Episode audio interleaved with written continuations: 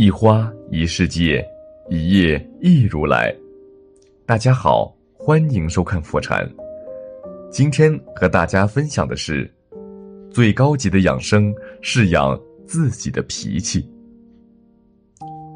主持人窦文涛当年凭借《文涛拍案》一炮而红，随着名利而来的还有铺天盖地的压力和焦虑。有段时间，他身上长了很多带状疱疹，皮肤灼热，疼痛不堪。重压之下，他只得停工一段时间。那段日子里，他切断自己与外界的所有联系，听风看雪，爬山钓鱼。当他用这些方式舒缓了自己的情绪，身体的病痛也跟着不药而愈。西方现代心理学有项研究表明，身体的各种慢性疼痛，绝大部分是内在的压力和心理问题造成的。万境由心起，万病心中生。最好的养生其实是养自己的脾气。一，坏情绪并非洪水猛兽。前阵子。看到一则贵阳一位女孩崩溃大哭的短片。女孩独自在外地打拼，工作很忙，每每回到出租屋时已是凌晨。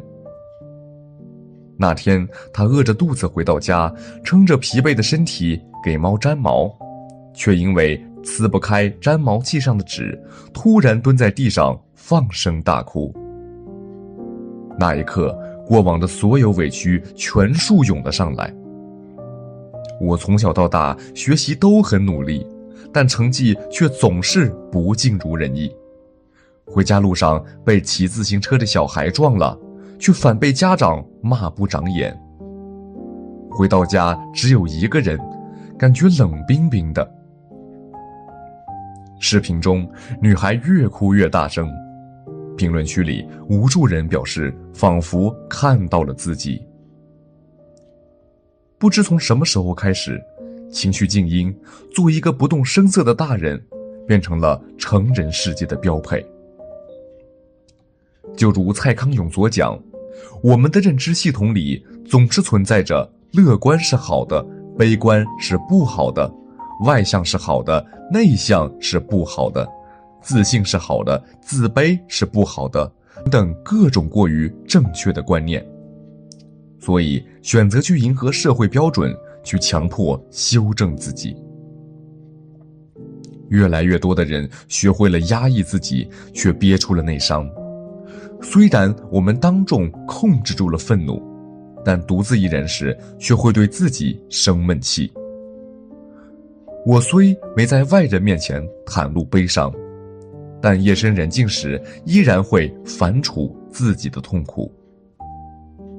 其实，我们并没有学会控制情绪，只是学会了压抑情绪，以维持自己的社会形象。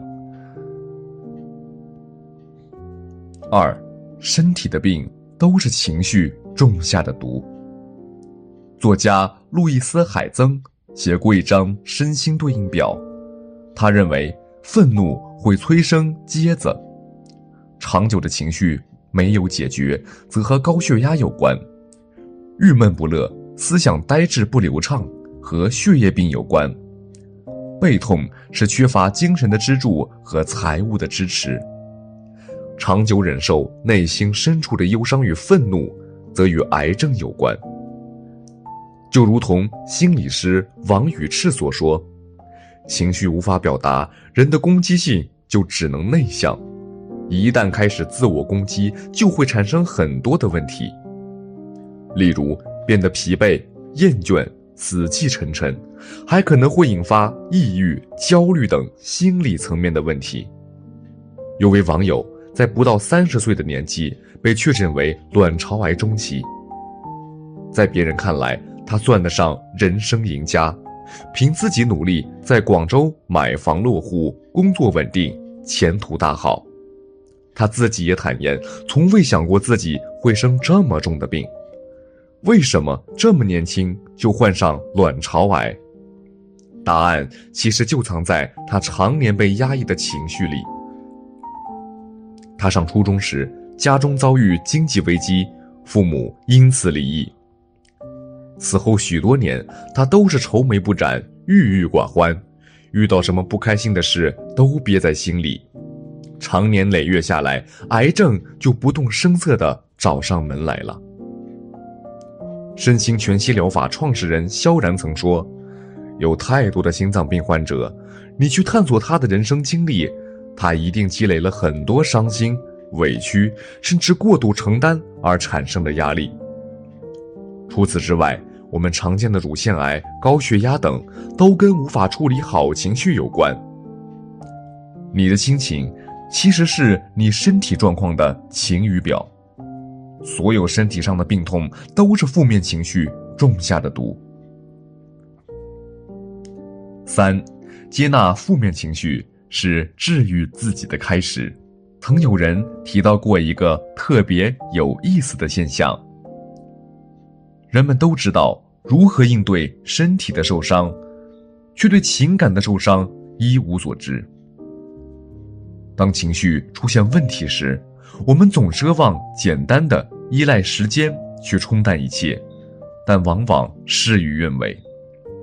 没有处理好的情绪犹如垃圾，并不会凭空消失，只会越累越多。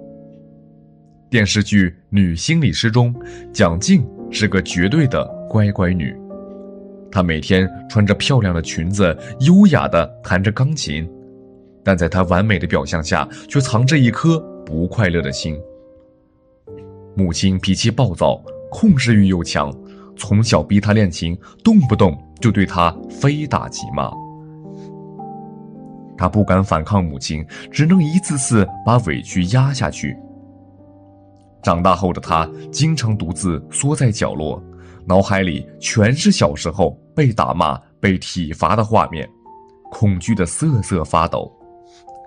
后来，他开始暴饮暴食，因为发胖，又对自己强行催吐，引发了严重的肠胃疾病。绝望的他一度准备自杀，在心理咨询师的帮助下，他意识到自己种种自残的行为只不过是因为伤心。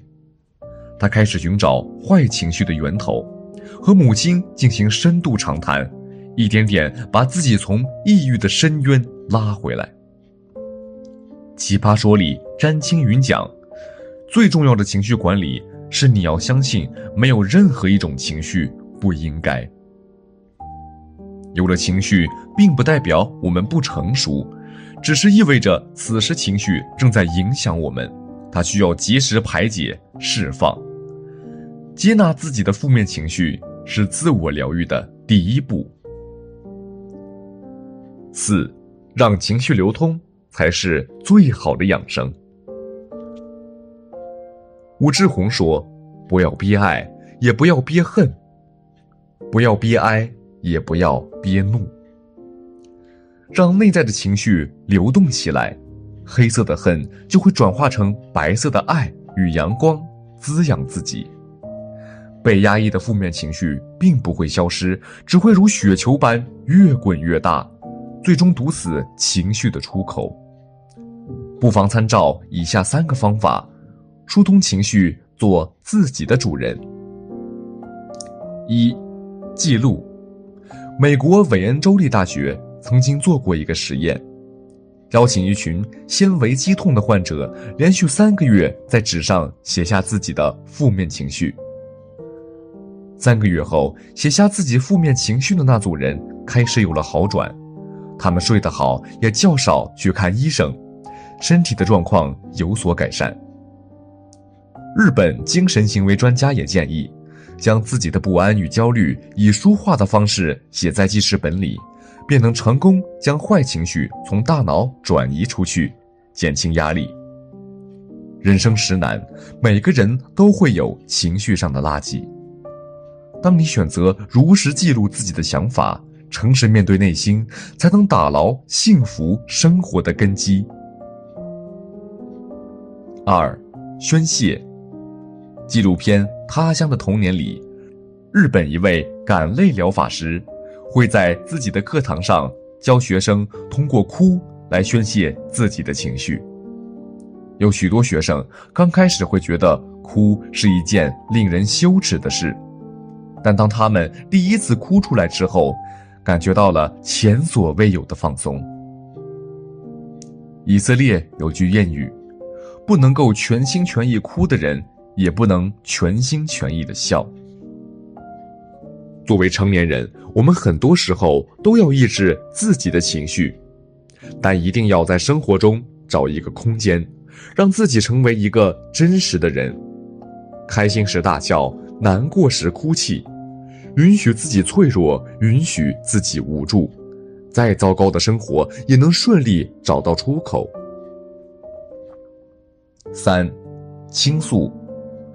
生活中，许多人有了情绪上的困扰，很难向人寻求帮助。但在另一种选择一书中，作者桑德伯格却告诉我们，表达自己的感受并不疯狂，你可以从他人那里获得支持。在丈夫突然去世后，桑德伯格内心陷入悲痛中，久久不能自拔。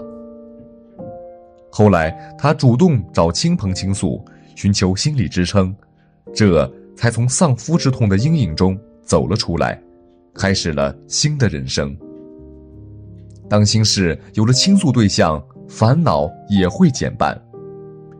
比起故作刚强。那些懂得运用合适的方法释放情绪的人，才是真正的强大。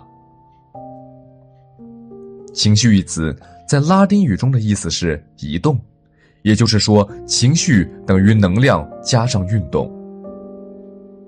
真正厉害的人都不能把戒掉情绪作为目标，而是让它随着自己的感受而流动。接纳自己的情绪，试着与它和平共处，它它才能让我们以一个更健康的状态去探索生活广阔深邃的一面。愿你我养好脾气，安放好情绪，轻装上阵。今天的分享就是这些，非常感谢您的观看。喜欢佛禅频道，别忘记点点关注和转发哦。在这里，你永远不会孤单。